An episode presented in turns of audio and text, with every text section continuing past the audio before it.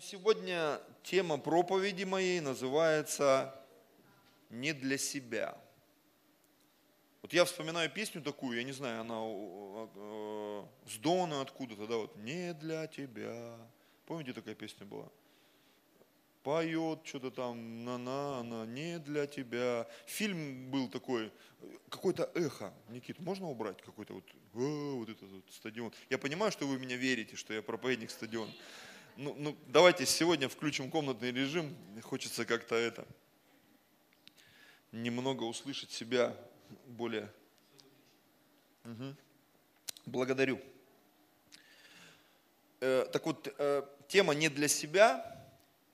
Как же эта песня-то? Она, может быть, не для тебя, как-то там называется. Вот, вот, там, вот мне вот этот мотив нравится. Да, я немножко его передернул, перефразировал. Не для себя. Потому что там, видимо, он хотел для себя, ему сказали, не для тебя. Там 9 граммов что-то прилетело ему, да, куда-то. Ну, в общем, он погиб, этот парень. Вот. А мы остаемся живые, братья и сестры. Потому что мы сами принимаем решение, что мы живем не для себя. И давайте, чтобы не быть голословным, чтобы это не было каким-то пафосным, таким коммунистическим, да, мы погрузимся в Писание, чтобы увидеть это в Священном Писании.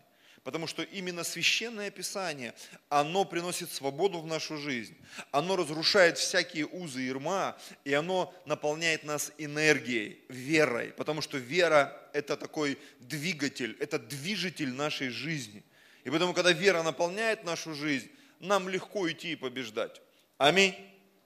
Итак, первая мысль – живи для Бога. Тема проповеди называется «Не для себя». Первая мысль, которую я бы хотел укоренить для себя, я, кстати, стал это практиковать, что каждая мысль, которую я озвучиваю как доказательство теоремы, мне бы хотелось ее обозначать. И вот первая мысль, не знаю, под запись, нет, первая мысль – живи для Бога. Первое откровение, которое внутри нас должно осесть, что Бог это не просто какой-то автомат с газированной водой, восполнитель всех наших нужд, или как этот Алладин, мы недавно вот ходили на, всей семьей на Алладина, и я вообще был удивлен, что вот эта девушка симпатичная такая, красивая, с такими восточными какими-то там элементами, там, а она оказывается дочка пастора, действующего, и она вообще начинала свою карьеру, она пела в молодежном подростковом прославлении церкви, там Наоми Скотт какая-то из Англии, так что рекомендую, фильм такой музыкальный, кто не ходил, сходите, вам понравится.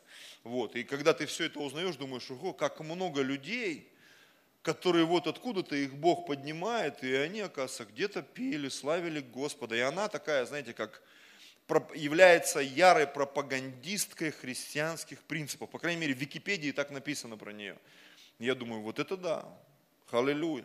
Бог поднимает людей, возможно, которых мы не знаем. Это как тот Исаия, который пришел к Богу и говорит, я один. А Бог ему говорит, вообще-то ты не один. Есть еще семь тысяч, которые не преклонили колени перед Ваалом. Аминь. Поэтому давайте мы с вами а, вот эту мысль, вот это откровение, что я живу для Бога, мы ее утвердим. Как мы ее утвердим? При помощи одного места из Священного Писания. 2 Коринфянам 5, 15. Там написано так.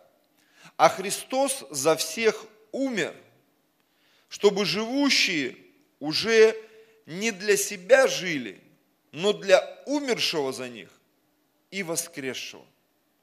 Христос за всех умер, чтобы живущие, те, кто получили спасение, те, кто оказались среди народа Божьего, чтобы до нас это дошло, мы это осознали, и мы это воплотили в жизнь, что мы не просто для себя живем. Потому что так порой хочется пожить для, для себя. Ну согласитесь, братья и сестры. В принципе, в этом нет ничего плохого. Я говорю, что очень часто вот этот дух сиротский, который, к моему удивлению, вот уже 25 лет верующий, только в последнее время начал обращать на это внимание, благодаря вот этим откровениям из Вифиля, там, Соза и так далее, что так много людей, которых дух вот этот сиротский, он контролирует. И вы знаете, вот этот сиротский дух, это как преисподняя, как бездна. Потому что в Библии написано, бездна, она ненасытима. Она говорит, давай, давай, давай. И ты человека любишь, а он говорит, ты меня не любишь. Ты его благословляешь, он говорит, ты меня не благословлял никогда. Ты ему служишь, он говорит, мне никогда никто не служил. Почему? Потому что вот эта бездна внутри, она не может наполниться. И сколько бы ты человеку не давал, не благословлял, не служил, не поднимал, он, он, он не может насытиться, не может насытиться. И ему хочется для себя, для себя. Люда надо мной смеется, говорит, ты вот ешь, ты что-то там заедаешь. Вот я где-то с ней согласен. Мы что-то заедаем. Почему? Когда мы что-то не получаем, мы идем к холодильнику. Когда мы что-то не получаем, мы идем в магазины, я не знаю. Когда мы что-то не получаем, мы куда-то идем и к кому-то обращаемся. И в большинстве случаев это грех, братья и сестры. В большинстве случаев стремление к нормальному удовлетворению, к насыщению, она людей превращает в животных. Я вот несколько мыслей даже записал, что грех, он родил и вырастил внутри человека животное – внутри нас. Грех вырастил животное, стремящееся всеми силами к, к восполнению своих нужд и потребностей любым путем и любыми средствами. И чем образованнее и развитей животное, живущее внутри нас, тем изощреннее способы восполнения своих нужд и потребностей. И многие даже утверждают, что это, оказывается, жизнь и природа диктуют нам такое поведение. По-другому не, пожи, не проживешь.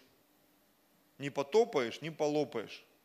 Не схватишь себе и ничего не будешь иметь. Поэтому давай, бери, хватай, наполняй. Но когда пришел Иисус, две тысячи лет назад, Он изменил ход истории планеты Земля – принеся концепцию а, безвозмездной, всеобъемлющей любви. Вы знаете, я услышал от одного теолога, конечно, я, может быть, так не расскажу, как он. Он говорит, что две тысячи лет назад понятие безусловной любви как такового, его вообще не существовало. Оно было искоренено со времен э, вот этого грехопадения Эдемского сада. Люди просто жили, Люди были движимы любовью сексуальной, любовью там дружеб, ну, дружи, ну, эти, дружили, когда заветы заключали всякие кровные, там, любви по роду. Помните вот эти вот все, э, в Индии до сих пор это высший род, низший род. Э, в Казахстане сейчас вот говорят э, новый президент, да, и он уже столицу, знаете, уже столица не Астана в Казахстане, потому что там говорят вот эти вот родовые там тейпы, там, связи, и вот это все как-то связано. И причем это почти во всех странах, и СНГ, и в Азии, и на Востоке, вот эти вот тейпы, кланы, высшие, низшие там, и так далее, и так далее. Это даже было описано в книге, там, помните, Гулливер, он приплыл к лилипутам, и у них там было одни, короче, с одного конца яйцо били, другие с другого конца там яйцо били. У них там была столетняя война. То есть вот эти разделения, они были всегда. И вдруг пришел Иисус, который принес безусловную любовь. И даже евреям он сказал, послушайте, это не только для вас, это для всего мира, для каждого, кто примет меня. Аллилуйя. И вот эта безусловная любовь, агапе, она подразумевает то, что ты не живешь для себя, а ты живешь для других. Потому что написано, Бог так возлюбил мир, что отдал Сына Своего Единородного, дабы всякий верующий в Него не погиб, но имел жизнь вечную. Вот в этом стихе раскрывается вот эта божественная, безусловная любовь. Бог это все сделал не для себя, но чтобы спасти нас. Да, и для себя тоже. Но не для себя, как мы это порой понимаем, что горе оно все, что не для меня – а я делаю это для себя, чтобы спасти свою семью, чтобы спасти своих соседей, чтобы спасти своих родных и близких. И знаете, сегодня, может быть, это не так популярно, когда ты э, отдаешь свою жизнь за идею. За идею. Вообще на людей, которые занимаются общественной деятельностью, сегодня смотрят с подозрением и говорят, что-то походу он там нарыл, наверное, ему денег дают – над нашим президентом иногда, я так где-то в соцсетях там, когда говорят, что там я говорит, влюблен в Россию, за Россию готов. Да это все лозунги, короче. На самом деле патриотизм это такая тема. Знаете, вот я как пастор, просто как верующий, как гражданин России, я верю в патриотизм. И я считаю себя патриотом. Я не фанат. не расист, но я патриот. Я бы хотел, чтобы моя страна была лучше. Я бы хотел, находясь в своем подъезде, которому, кто был у меня дома, у нас еще там три квартиры на площадке, я бы хотел, чтобы там было чисто. Я готов был даже заплатить деньги, чтобы там сделали ремонт. Посадили цветочки. И там, где мы мусор выносим, я бы хотел, чтобы там тоже по-другому все было. Может быть, даже ковролин постелить, не знаю, там что-то переделать. Почему? Я хочу. И это не только для себя, но и для тех, кто живет рядом со мной. Аминь. И когда я прихожу в церковь, я прихожу сюда, я понимаю, что я много хотел бы сделать для какого-то комфорта, но это даже не для меня, но и для тех людей, которые будут приходить сюда. Аминь. И когда я требую чего-то от служителей в нашей церкви, я ведь не требую этого для себя. Я это требую для того, чтобы люди, которые окажутся в нашей церкви, они получили порцию этой любви, этой заботы, этого покровительства, этого водительства, чтобы они получили эту информацию, которая была бы способна изменить их жизнь. Аминь. Знаете, меня порой корежит, что вот эти э, азиатские, восточные устои, когда кто-то устраивается на работу, и он тянет за собою, они там покупают квартиру, в этой квартире там по 100 человек прописано, они там все приехали откуда-то там, с Узбекистана, там, с Таджикистана, еще откуда-то, и, возможно, для нас это шок, но для них это доказательство веры, любви, почтения там, к своему народу. И, знаешь, это удивительно, что среди нас порой этого нету. Что в таких больших городах, что такое ощущение сказано, что каждый сам за себя. Сам за себя. И порой человек вообще не волнует, что там где-то происходит, но когда ему плохо, он кричит, помогите мне все. Но мы должны научиться жить не для себя и молиться не только за себя и думать не только о себе. Аллилуйя. Когда люди пытались погрузить Иисуса в современные проблемы, с которыми сталкивается, сталкивалось и будет сталкиваться общество, то Он, Иисус, ответил. Это одна из его фраз, его ответа. Он говорит, а вначале не было так. Это говорит о том, что так не было задумано Богом. И если эту ситуацию сейчас вспомнить, это была ситуация, когда люди пришли и спросили, а Моисей ведь давал разводные письма, он разрешал разводиться с женами. А Иисус сказал, а вначале не было так. Бог не подразумевал, что мужчины будут бросать своих жен, выгонять их из дома. Как что-то ненужное, как отработанный материал. Ты мне не понравилась, как вещь. Так не должно было быть. И то, что происходит сейчас. Так не должно быть, потому что уже общество такое, что и, и женщины уже отвечают тем же. Они не хотят вступать в брак, они не хотят рожать детей – Говорит, 300 лет, будем жить для себя. И вот в современном обществе это так сильно, это прям слышится, это чувствуется, что говорят, ты поживи для себя. Когда там девушка вступила в брак 18 лет, там муж там на полгода старше, там мы вот так женились супруга, люди говорят, вы что, ребята, живите для себя, да вы что, да надо кайфануть. Знаете, нам когда было по 30, у нас уже было трое детей, и в принципе мы вот эту, как это сказать, программу минимум мы выполнили. И мы сегодня реально живем для себя, мы служим Господу, у нас взрослые дети. Я понимаю, какое это благословение. Аллилуйя. Когда и то, я не просто живу для себя, я живу для других, я живу для церкви, для Господа, для своей супруги. Я понимаю, это такое благословение. Такое благословение. Я вспоминаю одно из откровений э, из интервью там, пастора Алексея когда у него спросили, а чем вы занимаетесь на отдыхе? Говорит, вы знаете, ну день-два я могу полежать, а потом все. Я начинаю писать стихи, там, какие-то учения, какие-то откровения. Почему? Говорит, я не могу по-другому. Я не могу быть овощем. Мне хочется что-то делать. Знаешь, у меня бывает такое, я сижу-сижу, у тебя внутри какой-то вулкан, ты, бух, тебе надо что-то сделать, отремонтировать, кого-то помочь, заморочиться, кому-то помочь, не знаю, переехать, попилить, какую-то ситуацию решить. То есть у меня вот такое бывает, накапливается, ты понимаешь, тебе нужно выплеснуть эту энергию в чью-то жизнь, кому-то помочь, что-то сделать. Меня порой удивляет, когда люди, они только вот я, мне, мое, и думаешь, как можно так жить? Я бы хотел, чтобы в нашей церкви вот эти вулканы, Они однажды нас всех просто выбросили за пределы нашей церкви. Зачем? Чтобы мы пошли и вот этот закинули невод в море, как этот старик со старухой.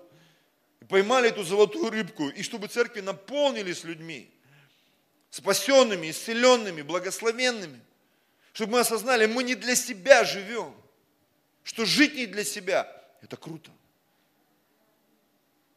Я бы хотел прочитать современный перевод этого стиха. 2 Коринфянам 5.15, современный перевод. Один из альтернативных переводов. И он умер за всех людей, чтобы те, кто жив, перестали жить ради себя. Ради себя. А жили для того, кто умер и был воскрешен из мертвых. Поэтому первое откровение. Живи для Бога. Живи для того, чтобы Его любовь через тебя проявлялась на этой земле. Для того, чтобы Его мудрость через тебя проявлялась на этой земле. Знаете, когда я покаялся 20 лет назад, я, ну скажем так, многократно слышал, когда мне люди говорили, это что, кто-то будет управлять моей жизнью, манипулировать моей жизнью, и я как-то не находился, что ответить. Потому что часто люди говорили, да я сам там управляю своей жизнью. А я понимал, что мы не сами управляем своей жизнью. Мы лишь принимаем решение, кто будет управлять нашей жизнью. Кто из духовного мира будет управлять нашей жизнью. И если ты откажешь Богу, то придет тот, кто тебя спрашивать вообще не будет. Он просто сядет за руль твоей жизни, твоих эмоций, твоего характера, и он тебя завезет однажды в дремучий лес. Одиночество, пессимизма, депрессии, страха, разочарования, сплетен, какой-то ерунды. И ты заходишь, мне не нравится этот водитель, а его не так-то просто выгнать. вот э, супруга моя и еще там какая-то группа людей из нашей церкви, они проходили сейчас какой-то новый уровень СОЗа, такое слово шабар называется. Даже как-то оно звучит немножко страшновато. И вот откровение этого Шабара о том, что внутри людей есть разные личности, которые, личности нашего характера, это не просто какие-то инопланетяне внутри тебя, это наше естество, которое выходит где-то и начинает проявлять себя. И, кстати, вот недавно, а, может быть, год назад, сейчас какая-то вторая серия вышла, там, я забыл, как этот фильм называется, когда внутри человека там 36 личностей жило. Кто мне напомнит, этот фильм какой-то, вот, он, как, не, не сериал, это односерийный фильм. Внутри него там жили личности вот этого, как-то, как, как-то, сплит, смит как-то, да, одним словом. Как? Ну что-то, сплит, смит какой-то, да, и у него там то девушка какая-то выскочит, то какое-то быдло там, то какой-то шепелявый там подросток там, и он вот в такой вот фигне. И ты понимаешь, что порою мир простой, светский, он реагирует на то, что происходит в мире духовном. Потому что если мир эти делает вещи, смотрите, в церковь пришло откровение да, а, о том, что вот это соза, оно не просто делается там с тобой, но и с тем, что происходит внутри тебя. И я понимаю, что это не просто какие-то бредни, сказки, религиозная какая-то там фишка. Это реальные вещи, которые происходят с человечеством. И Бог хочет с этим разобраться. Бог хочет с этим разобраться. Бог хочет сделать нас целостными. Потому что когда какая-то часть тебя, она не восполнена, ты будешь этого искать, и ты будешь кормить вот этого зверя, который будет расти внутри тебя, и он будет предъявлять. Предъявлять, когда девушка, она предъявляет там своему парню, ты мне там обязан, или парень там непонятно из девушки что хочет сделать, потому что мы с супругой служим уже давно, и мы видели всякое. Когда из жены там что только не пытались сделать. Или когда жена из мужа там тоже непонятно, Рэмбо какого-то лепила, там э, Рэмбо, миллиардер, э, этот самый, как его, в ночном клубе, как они, стриптизер, короче, там, три в одном, там, все, вот, будь, и он, я вообще не знаю, что, что она от меня хочет. Или жена приходит, я вообще не знаю, подстригись, покрасься, там, оденься, разденься что он, что он из меня делает, кого он из меня лепит. Потому что внутри супруга или супруги сидит вот этот вот непонятный гомо сапиенс, и он, он, он сам не понимает, что он хочет. И когда ты попадаешь в Божью любовь, Бог наполняет тебя, насыщает, уходит вся эта ерунда. Уходит весь этот изврат. Он уходит из интима. Он уходит из, эмо, из эмоций он уходит из физических взаимоотношений. И семьи становятся нормальными, адекватными. Аллилуйя. Аминь.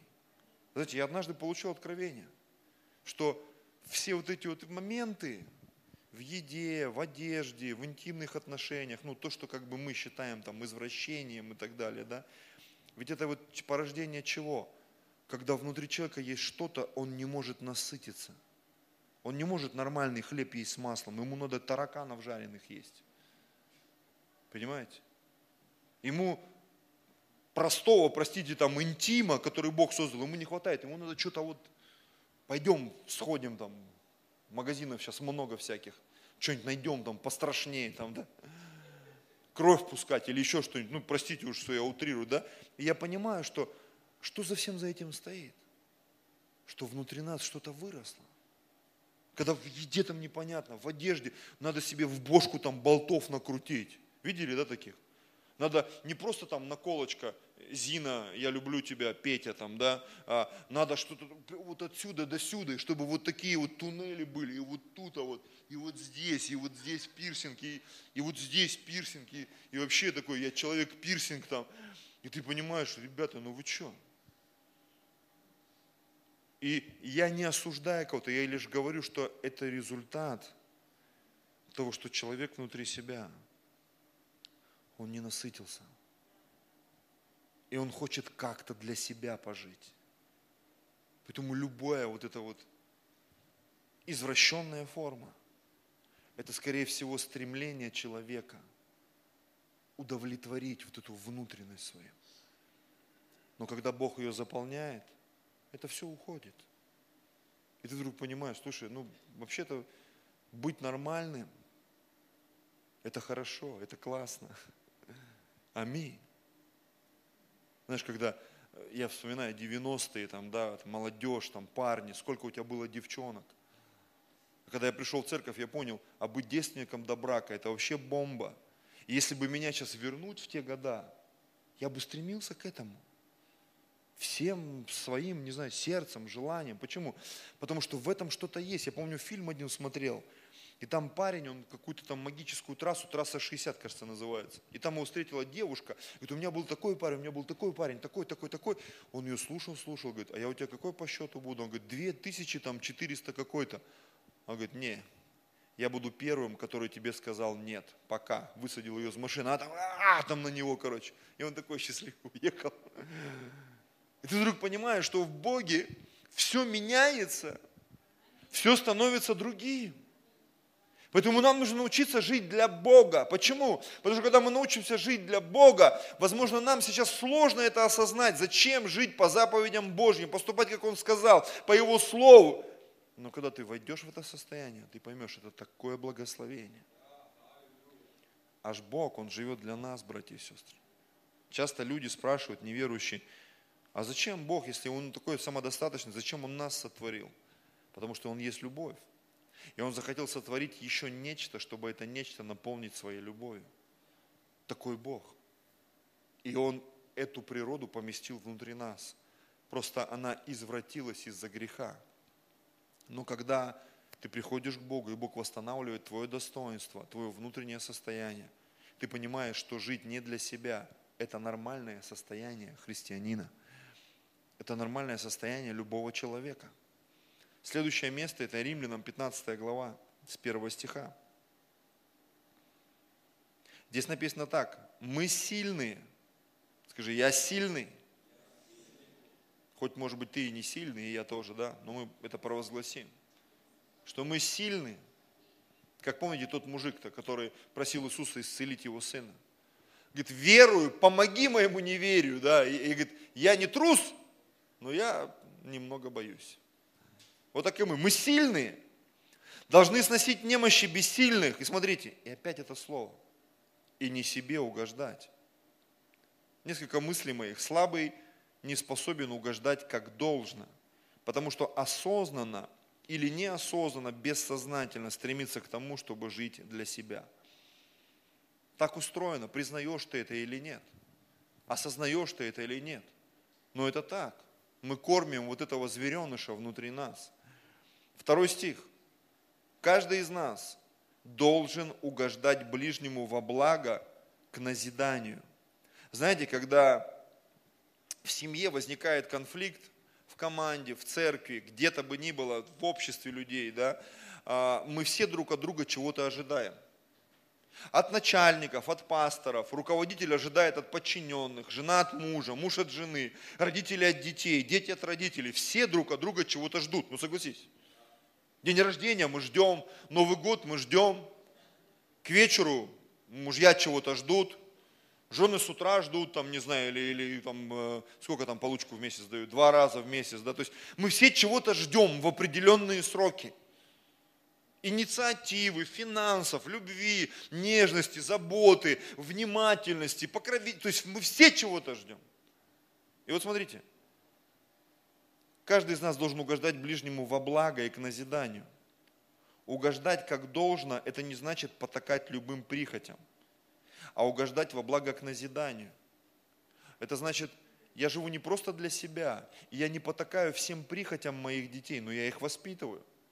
Я не реагирую на все просьбы моей жены. Почему? Потому что с ума можно сойти, если реагировать на все просьбы жены или мужа.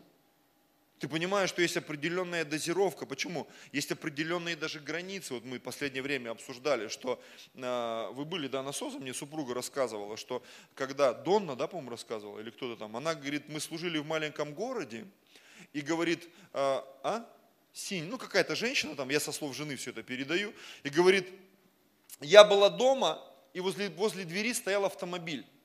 И какая-то сестра шла, это было не воскресенье, не, там не какой-то неприемный день, а городок маленький, и она увидела, что машина возле дома.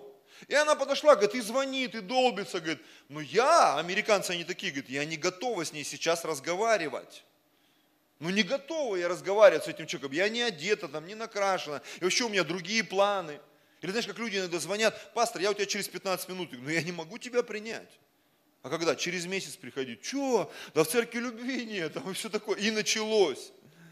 Но у пастора у него тоже личная жизнь, у него семья, дети, ну, вы понимаете? Аллилуйя. И ты понимаешь, что ты готов угождать, но во благо и к назиданию есть времена и сроки, и мы это тоже должны осознать. И как те, кто служит, и как те, кому служат. Потому что очень часто, когда начинают служить, мы говорим, ты как-то не так служишь плохо как-то служишь. Но человек порой служит так, как умеет. И мы должны повышать уровень своего служения. Это нормально. Но и с другой стороны, когда люди стараются что-то делать, мы должны оценивать их труд.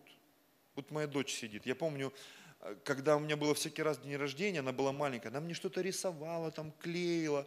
И я понимал, что когда это все в мои руки попадало, я не знал, как это применить в жизни. То есть для меня это были, ну, скажем так, не то, что бесполезные вещи, я не знал, что с ним делать, но я понимал, для нее это был просто великий труд, и она хотела показать мне свою любовь. И осознавая это, для меня это были очень драгоценные подарки. Некоторые я храню до сих пор. Какие-то стихотворения они там написали, что-то нарисовали, каких-то там, что-то непонятное. Это вот папа, мама там и кто-то еще там, например. И ты понимал, что это, это что? Это было доказательство любви это был вид служения, когда ребенок, он хочет послужить своей маме, своей пап, своему папе там. Сделать массаж. Какой массаж? Разрисовать тебя ручкой, которая не смывается. Я помню, Авель у нас любил рисовать и он мне ноги разрисовал какой-то гелевой ручкой. Я пришел к массажисту, а он, смотрю, ну, делает мне массаж и напрягается. И в какой-то момент он говорит, слушай, блин, что с тобой не так? У тебя что-то с ногами началось, что ли? Может, тебе не надо на массаж ходить? А он перепугал, он думал, что мне что-то наделал, у меня там варикоз начал проявляться. Я говорю, а что случилось? Говорит, что у тебя с ногами? Я говорю, да это меня сын разрисовал гелевой ручкой, я за раз не смог отмыть. И он говорит, фу, блин, я, говорит, я перепугался, я думал, я что-то тебе там передавил, и у тебя, говорит, вены начали вылазить, а тебе еще там пять сеансов делать. А это просто сынок постарался, там разрисовал меня в свое время. Послужил как мог. Халилюя. Мы должны это тоже понимать и оценивать, братья и сестры. То есть это настолько взаимосвязано.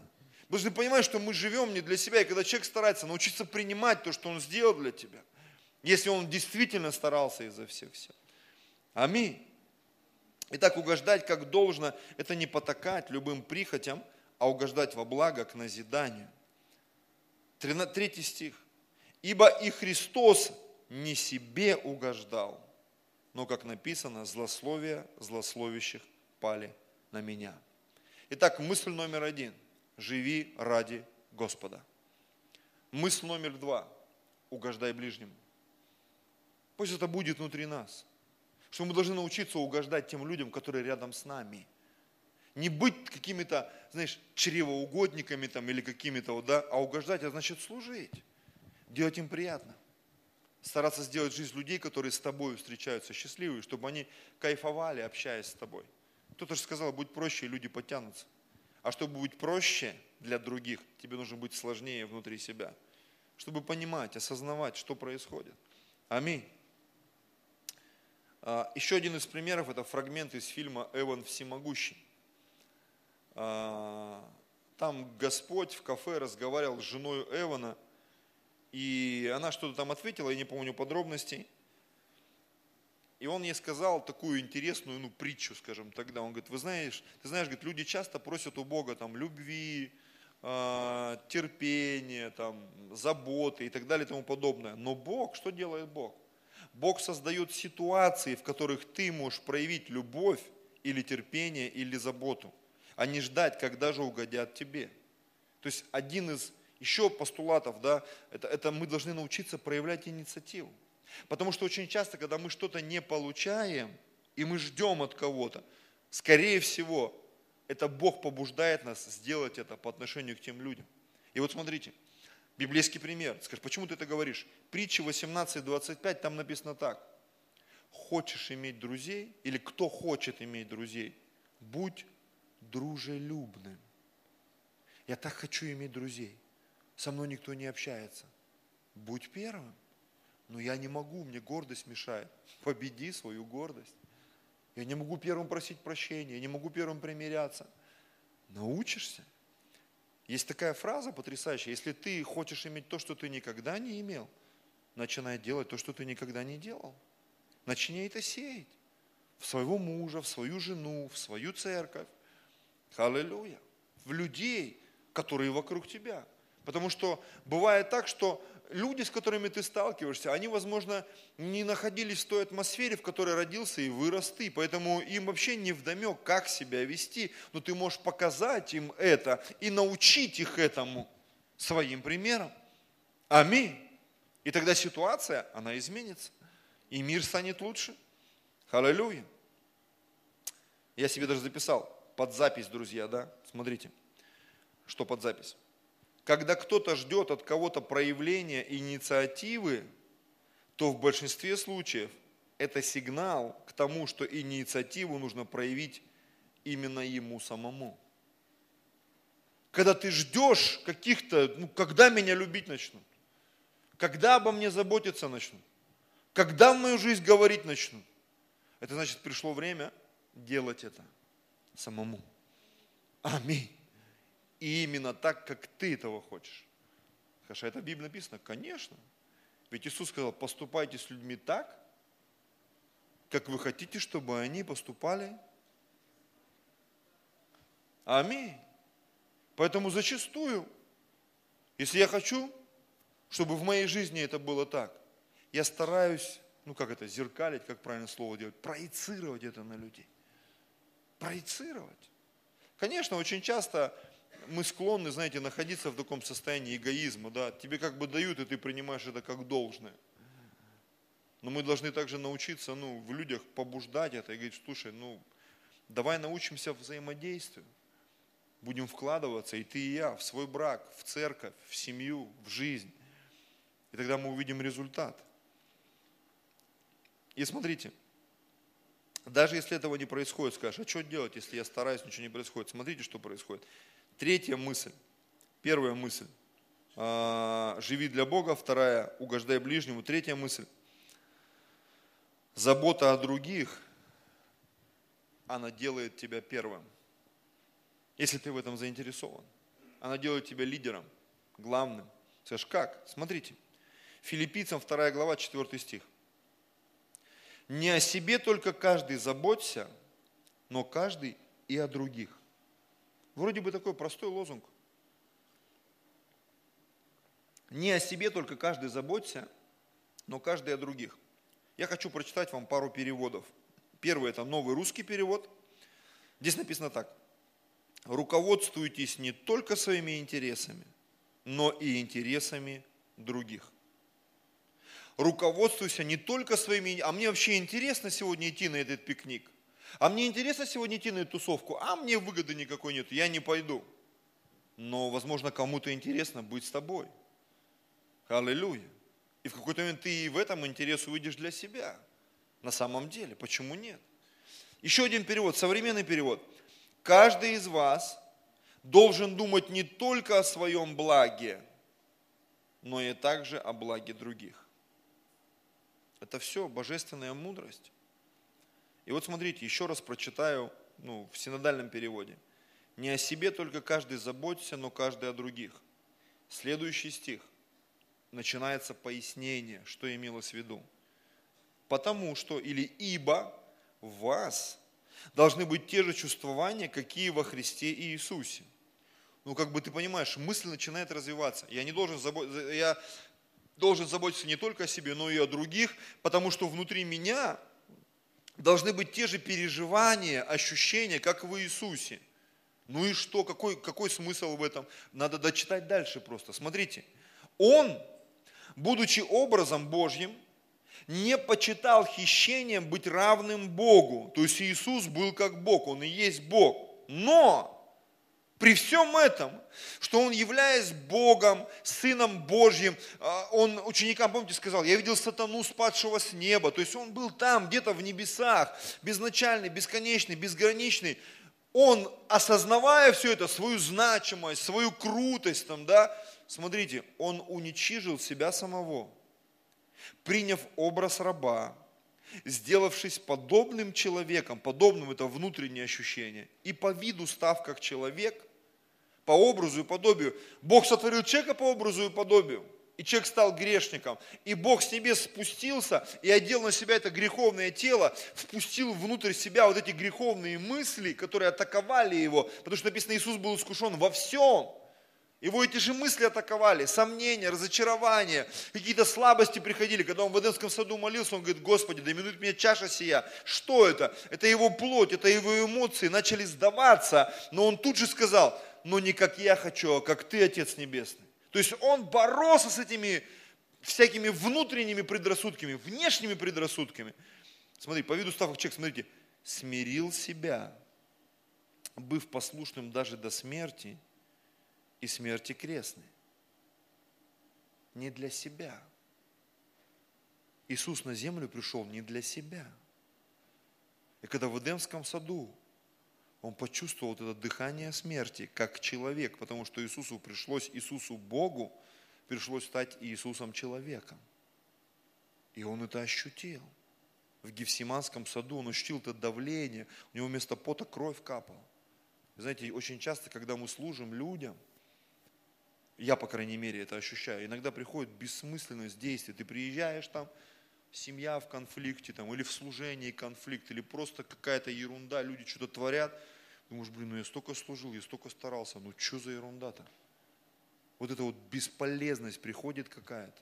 Помните, я как-то приводил пример, что э, иногда церкви наши, евангельские, харизматические, обвиняют в том, что вы вообще не по канону живете, вы платочков не носите, ноги не моете и так далее. И я часто шучу и говорю, вы знаете, если бы от этого зависело спасение церкви и рост, мы бы ноги мыли на каждом служении, на каждой домашней группе. Но просто тебе иногда приходится такие вещи решать в семье, между мужем и женой или между людьми, что мыть ноги это вообще детский утренник по сравнению с тем, что тебе приходится делать. Потому что ты ощущаешь порой такое давление, что ты старался, трудился, никчемность, ты звал людей, а они не пришли, ты за них молился, они вообще в церковь перестали ходить, ты в них сеял, они забили на тебя, сказали, что ты сектант, что ты там бунтарь, контролер, ты самый худший пастор в их жизни, и ушли, думаешь, это что такое, Господь, вообще? Когда ты живешь не для себя, ты очень часто будешь это слышать в свой адрес. Потому что нам кажется, что сейчас вот я потружусь, и меня все будут благодарить а тебя никто не благодарит, ты думаешь, ё-моё, как так? А вот так. Представляешь, Иисус умирал за людей, а они над ним смеялись. Они даже не поняли, что он делал. И даже вися на кресте, один говорит, да, это там, а другой говорит, ты что, это Господь. И Господь говорит, ты со мной будешь в раю. Почему? Потому что он поверил в то, что Иисус сделал на этой земле. Уничижил себя самого, приняв образ раба, сделавшись подобным человеком и по виду став как человек. Смотрите, смирил себя, быв послушным до смерти и смерти крестной. И дальше начинается то, о чем я и провозглашал. Вот этот постулат, что забота о других, она тебя поднимает рано или поздно. Знаешь почему? Потому что когда ты служишь, живешь не для себя, рано или поздно – это все переходит в твои руки. Я буквально недавно посмотрел телевизионный фильм «Борис Годунов». Я плохо знаю историю вот именно того времени, но фильм приносит очень интересную мысль. Я не знаю, как было по-настоящему, пусть меня никто не осудит, кто будет смотреть и слушать, но идея этого фильма была такова, что когда умер Иван Грозный, после него правил его последний сын, и он умер, не имея наследников. И там были всякие дебаты, и вот поднялся, значит, Романов, которые потом стали спустя какое-то время э, царями, да, были Шуйские, там еще какие-то там. И вот они поднялись, и этот Годунов сказал, я отдаю свой голос князю Шуйскому и уехал. И он ждал, что его, возможно, убьют. Ну, так, по крайней мере, в фильме такая идея. Я не знаю, как было на самом деле. И в какой-то момент они встали и говорят, слушайте, стране нужен такой царь, который будет за страну болеть, который будет за страну ратовать. И там перед этим был такой эпизод – Борис Годунов сидит и разговаривает с Романовым, это отцом будущего царя Романова. Он тогда просто был боярином. Он говорит, знаешь, возможно, тебя выберут царем. И он говорит, и что, говорит, тебе нужно сделать вот это, сходить туда, там построить остроги, там сделать то, там сделать то. И начинает ему говорить, и он на него смотрит, говорит, слушай, у меня уже голова загудела, откуда это в твоей башке? То есть как бы была такая идея, что Годунов, он, он болел всем своим естеством за Россию нужно там то построить, там это восстановить, туда отправить, короче, князей, чтобы они там построили, там крепостей, там, короче, татары, там нужно в Сибири настроить крепостей, нужно это сделать, туда деньги вернуть, вот это сделать, вот там сделать. Тут его сидел, слушал, говорит, у меня уже голова закипела, говорит, дай хоть запишу я это все. А этому записывать не надо. Почему? Это внутри него. И вот эта вот идея, чем она мне понравилась, что есть люди, которые, они горят служением они горят домашними группами, они горят евангелизацией, они не сидят и ждут, ну когда меня там отправят, ну когда мне что-то скажут. Э, понимаете, им интересно быть женой, с детьми, с мужем, интересно. То есть они, люди, есть люди, которые горят жизнью, не которые ждут, что их кто-то повеселит. Ну что, ты меня сегодня будешь веселить? Жена, давай там что-нибудь спляши, муж, давай меня куда-нибудь там свози там, э, батя, давай что-нибудь выдай, дети, ну-ка, давайте что-нибудь там, знаете, пастор, ну-ка, давай что-нибудь нам изобрази. Так, церковь, вы что сидите, пастор пришел, давайте тут все шевелитесь. Ну, понимаете, да, что есть, есть такие люди, которые что-то ждут, что им будут служить. А есть люди, которые не для себя живут. Им всегда есть чем заняться.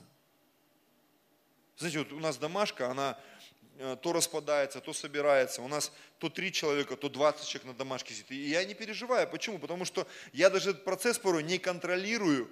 Мне нравится служить людям. Я могу на телефоне вот так вот раз, 10 человек собрать легко. И все. Из тех, кто никуда не ходит и никому не принадлежит. Почему? Я горю этим. Мне реально нравится вести домашние группы. Я уже пастор много лет, но мне нравится вести домашние группы. Я недавно, тут, может быть, год назад, э, я понял, что я провел более тысячи домашек. И мне это нравится. Нравится. Мне нравится проповедовать по воскресеньям. Мне нравится общаться с людьми. У нас в прошлое воскресенье было там три встречи подряд. И четвертая намечалась, но она сорвалась, потому что мы домой в час ночи приехали. То есть я отвел служение, с одной мы парой встретились, а, со второй парой встретились, ну, с одной провели почти три часа, с другой провели три часа, поехали к третьей, там провели почти три часа, и в час ночи мы приехали домой в прошлое воскресенье. И ты скажешь, ты, наверное, там вообще там никакой был. Нет, я кайфовал. Я готов был и к четвертой встрече, просто человек уже спать лег, потому что час ночи был. Он нас просто не дождался. Понимаете? Ну, к чему я все это говорю, что ты бы не подумал, что это такая тягомотная проповедь. Я просто говорю о том, чем я живу, и что бы я хотел видеть внутри нашей церкви. Вот этот момент служения, когда мы заботимся друг о друге, и живем не для себя, но заботимся о людях, о людях, о людях. который рядом с нами. И вот смотри, посему и Бог превознес его и дал ему имя выше всякого имени, дабы пред именем Иисуса преклонилось всякое колено небесных, земных и преисподних, и всякий язык исповедовал, что Господь Иисус Христос славу Бога Отца. Так вот, по фильму Борис Годунов и стал царем. Почему? Потому что его выбрали. Потому что везет тому, кто везет. Хотя, знаешь, этот фильм такой, я посмотрел, мне такой осадок, что его постоянно пытались убить, отравить. Он там постоянно какие-то интриги, там его Бориска, мы тебе голову отрубим, там все это время его пытались убить и уничтожить. И я просто понял, что политика это такое дело. Если туда залазишь, тебе, блин, что-нибудь да откусят у тебя. Будь готов. Поэтому даже глядя на нашего президента, я понимаю, у него вот одно из последних интервью, он говорит, э, у него брал какой-то американский там этот э, репортер известный, Оливер Стоун, там, он кинорежиссер даже. И он говорит, я, говорит, я знаю, что на вас там пытались покушаться там пять или шесть раз. Он говорит, да, это правда. Возможно, вы никогда про это не слышали. У нашего президента покушались пять или шесть раз. Его реально хотели убить. Мы живем в большой стране, тут много всяких легенд, слухов что во что-то веришь, во что-то нет, но это так. Быть царем сложно, быть президентом сложно, быть пастором сложно, быть лидером сложно, быть лидером семьи как мужчина это сложно. И когда я слышу в адрес кого-то какие-то обвинения, говорю, ребята, вы не представляете, когда садишься за руль, все по-другому, чем когда ты сидишь сбоку или на заднем сиденье. Когда ты берешь хоть какую-то маленькую ответственность там, за домашнюю группку, и вдруг бабах – все твои, которые друзья были, они вдруг твои недруги стали. Почему? Просто ты стал лидером домашки. Пока дружили, все хорошо, женились. Вообще, за кого я замуж вышла? На ком я женился? Это же, это же исчадие ада. Да нет, просто ты взял ответственность на себя.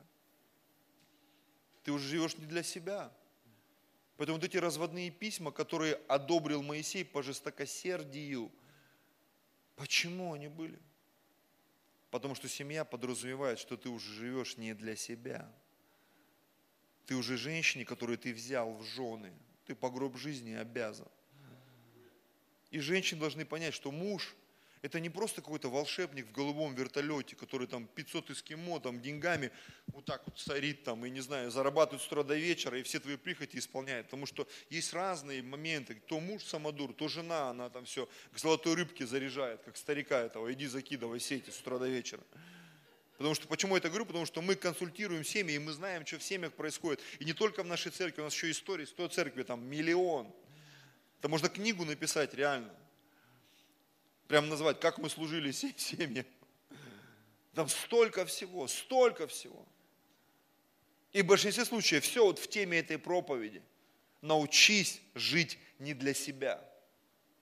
Мужья, научитесь жить не для себя. Жены, научитесь жить не для себя. Вот я такая бедная. Или ой, я такой, мне досталась такая. И так жизнь суровая. Что Бог дал, блин, жену сатану. Какой был достоин, такую и дал. Вот муж, блин, объелся груш. Не, все нормально. Бог соединяет. Третий раз, даже третий раз. Даже шестой раз. Аллилуйя. Аминь. Получи откровение. Чтобы всякий язык исповедовал, что Господь Иисус Христос в славу Бога Отца. Поэтому, когда мы берем ответственность, Бог поднимает нас, как Он поднял Иисуса – кто-то сказал однажды, что Иисус, почему Он сел выше всего? Потому что Он опустился ниже всего. В одном из псалмов Давида написано, что там вот это озеро огненное, говорит, э, гиена, она подошла, воды гиены прошли надо мной, что, говорит, Иисус видел это озеро огненное. Это место, в котором, э, представляете, вот эта гиена огненная, это не просто мусорка там какая-то в Израиле. Да, где там, Виктор, она? Мегидо, да, возле города Мегидо это мусорка а само место Мегедон, это, это, это, это свалка мусора, она называлась озеро Огненное. На самом деле это прообраз того, что в духовном мире есть такая субстанция, в которую будут брошены ад, дьявол, его ангелы, люди, которые не поверили в Иисуса. Это такая, не знаю, там будет какая-то переплавка не только физического чего-то, но и духовного. То есть там будут переплавлены все эти души. То есть озеро огненное, это какая-то жесть жестянская вообще. Я даже не знаю, как это объяснить. Но написано, там будет переплавляться вот это естество, духовное, душевное и физическое.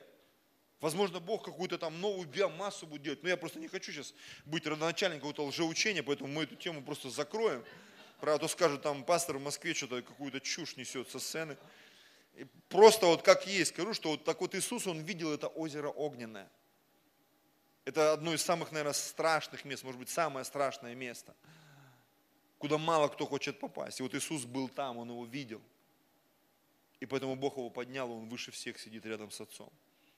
Потому что Он так унизился, служа людям, живя не для себя. Последнее место, будем молиться, пожалуйста, музыканты. Это Деяние, 20 глава, 35 стих. Еще одна мысль. Как стать более счастливым? Деяние 20, 35. Во всем показал я вам, что так трудясь, надобно поддерживать слабых и памятовать. Памятовать – это помнить слова Господа Иисуса. Ибо Он сам сказал, сам Господь Иисус – блаженнее давать, нежели принимать. Я бы этим хотел закончить сегодня. Что когда ты даешь, когда ты не для себя делаешь что-то, ты становишься более счастливым человеком. Более счастливым человеком.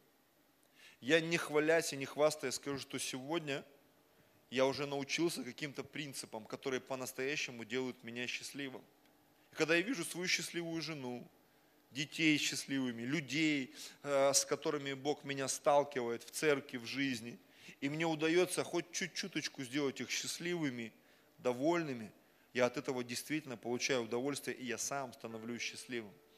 И я понимаю, что, наверное, в этом и есть смысл жизни.